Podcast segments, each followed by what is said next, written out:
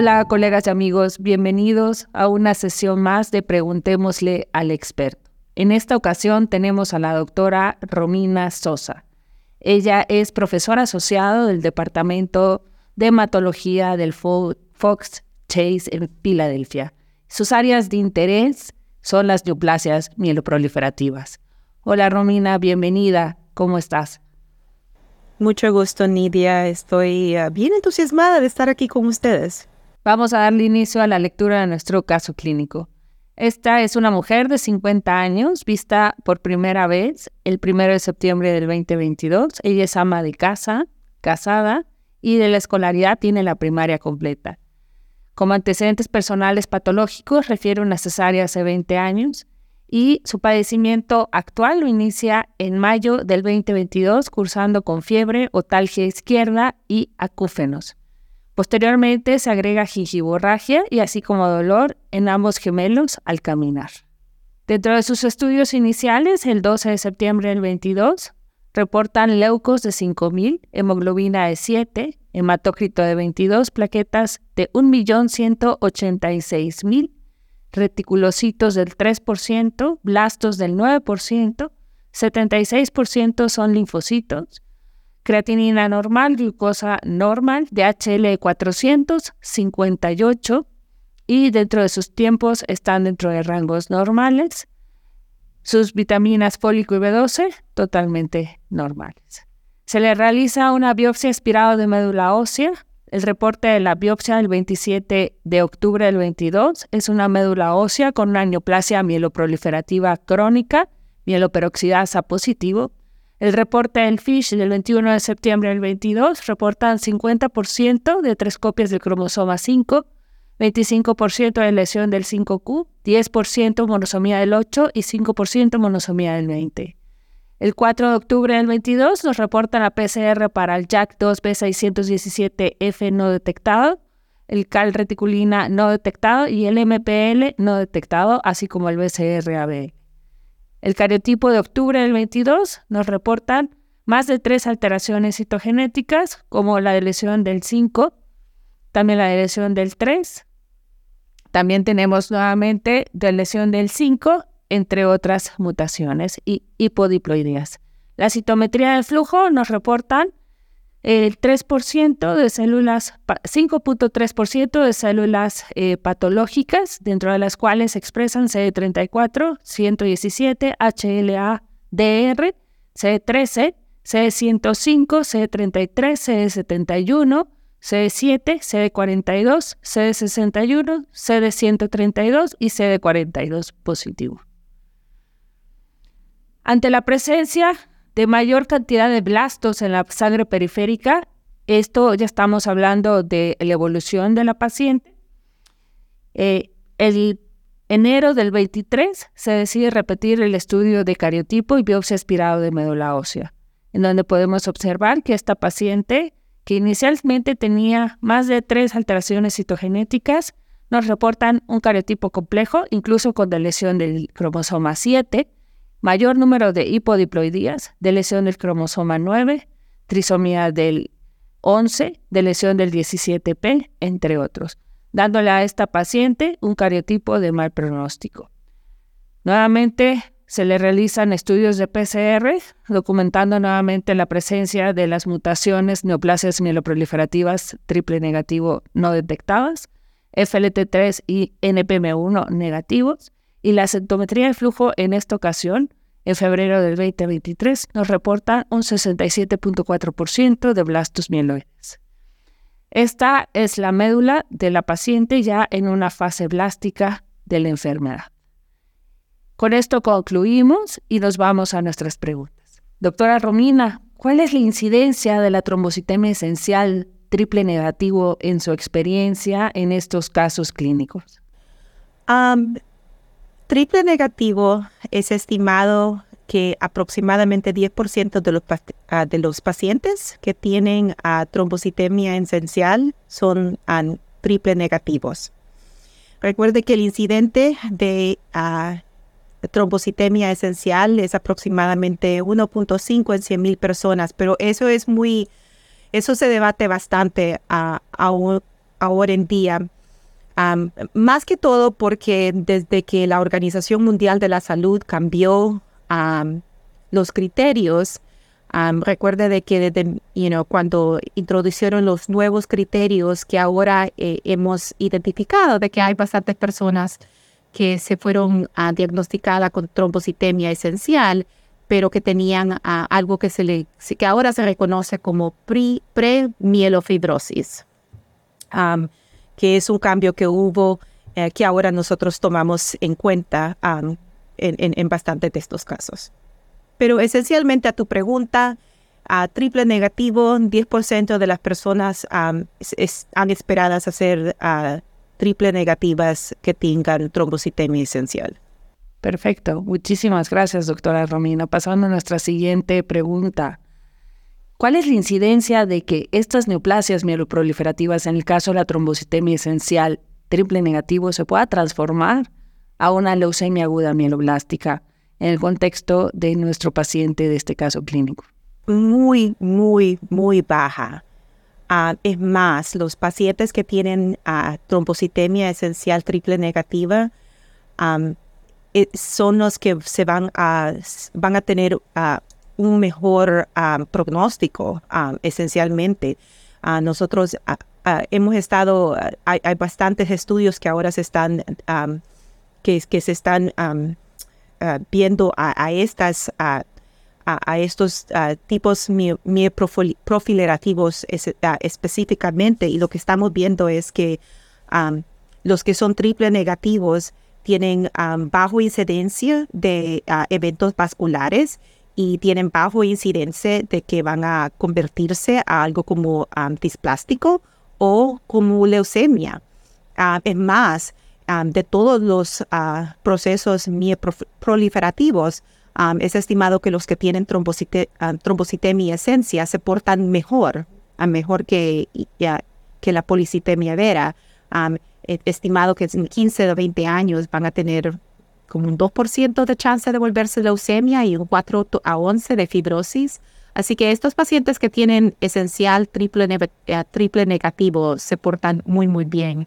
Así que por este caso es, ah, es, es, es muy raro que, que esto haya ocurrido si fuera de veras triple negativo.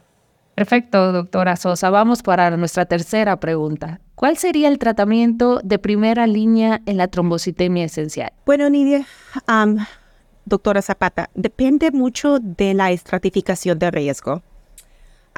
y cuando nosotros pensamos en la trombocitemia esencial, es muy importante que empecemos con qué tipo de riesgo tienen los pacientes y lo basamos en antecedentes pasados de trombosis, la edad, la presencia de la mutación de uh, a 2 y todo eso categorizamos a los pacientes en alto riesgo, riesgo intermediario, bajo riesgo o muy bajo riesgo.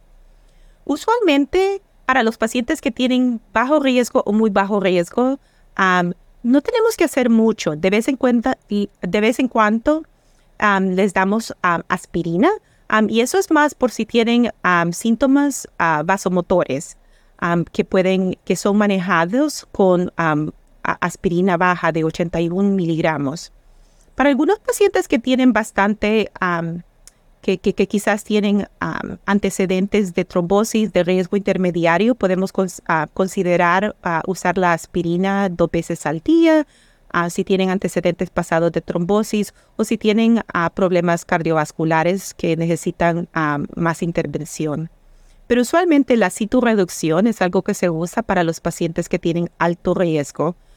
y estos son usualmente los pacientes que tienen antecedentes pasados de trombosis a cualquier edad o esos que tienen más de 60 años con una mutación en um, la 2 y para esos lo que usualmente damos es la hidroxiurea.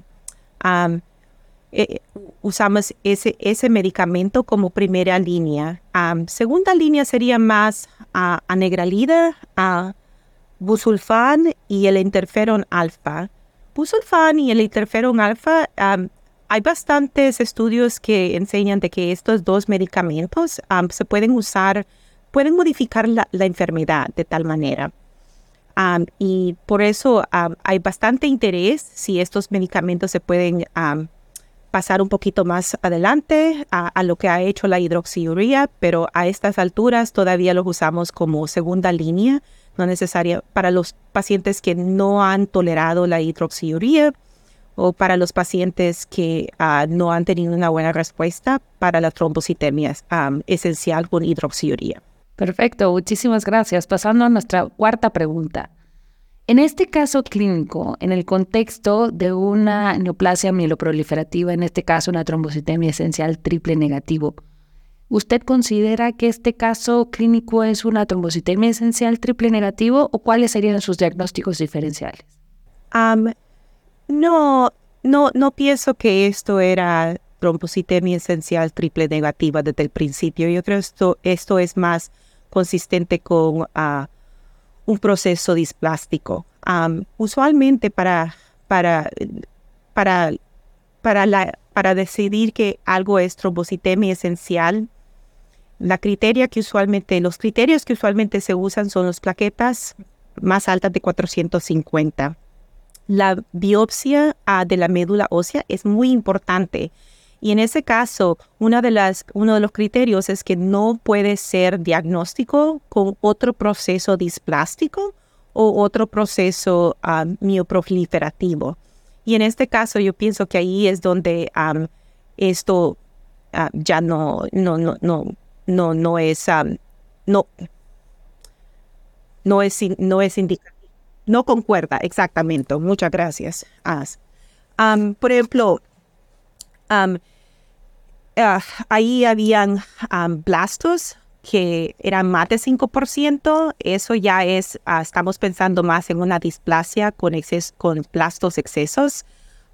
y eso fue un poquito, a pesar de que la HAC2, ah, que, no había, no había HAC2, no había CALAR, no había mutación de MPL, esas tres tienen que ser, son esenciales para poder hacer esta criteria. Y si esa criteria, y si ese criterio no está ahí, entonces tiene que haber, ah, tiene que haber el, criterio menor donde podemos decimos de que no hay evidencia de que esto es reactivo y que la trombocitemia que se está viendo es reactiva de alguna manera a otro proceso.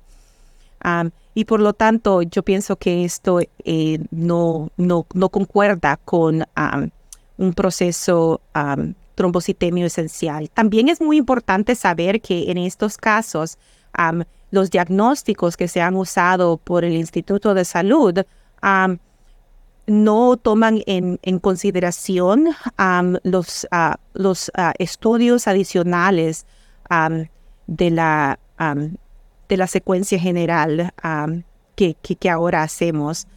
pero de todas maneras, había eh, los, las ah, abnormalidades de los, ah, de los cromosomos ah, eran demasiadas. Eso era algo muy complejo que no se mira en, en la trombocitemia esencial.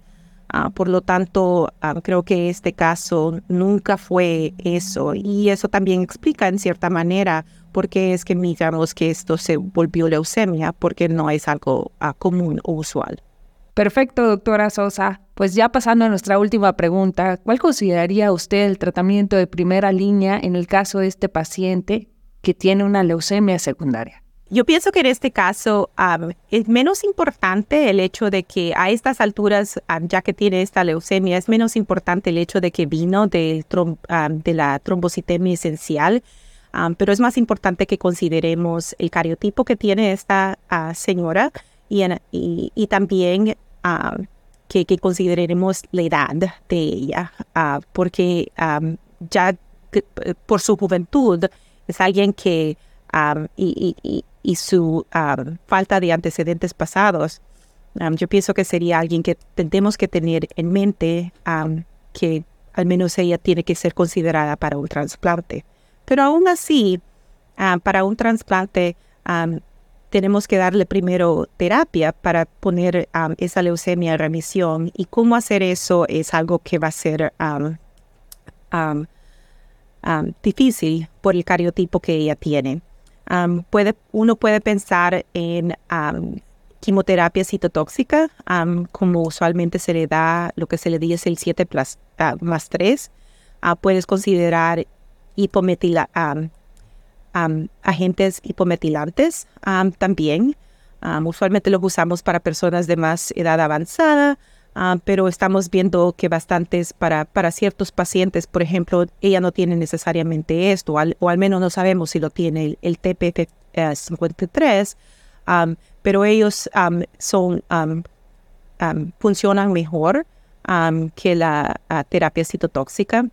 Y después hay, muy, hay, hay, bastante información ahora donde estamos viendo la combinación con los inhibidores de la BCL, BCL2, con los hipometilantes. Y esa combinación también parece que es, tiene, tiene bastante beneficio, al menos para poder llegar al trasplante. Así que ahorita no podría decirte de que hay algo específico o perfecto. Hay bastantes estudios y yo diría de que en ese caso, si hay un estudio que, que hay en, en, en, en, los, en los ah, lugares académicos, que, que sea algo que se considere, porque hay bastantes medicamentos que ahorita están que, se están utilizando y que están teniendo bastante ah, ventajas, pero todavía tenemos mucha más información que tenemos que recoger.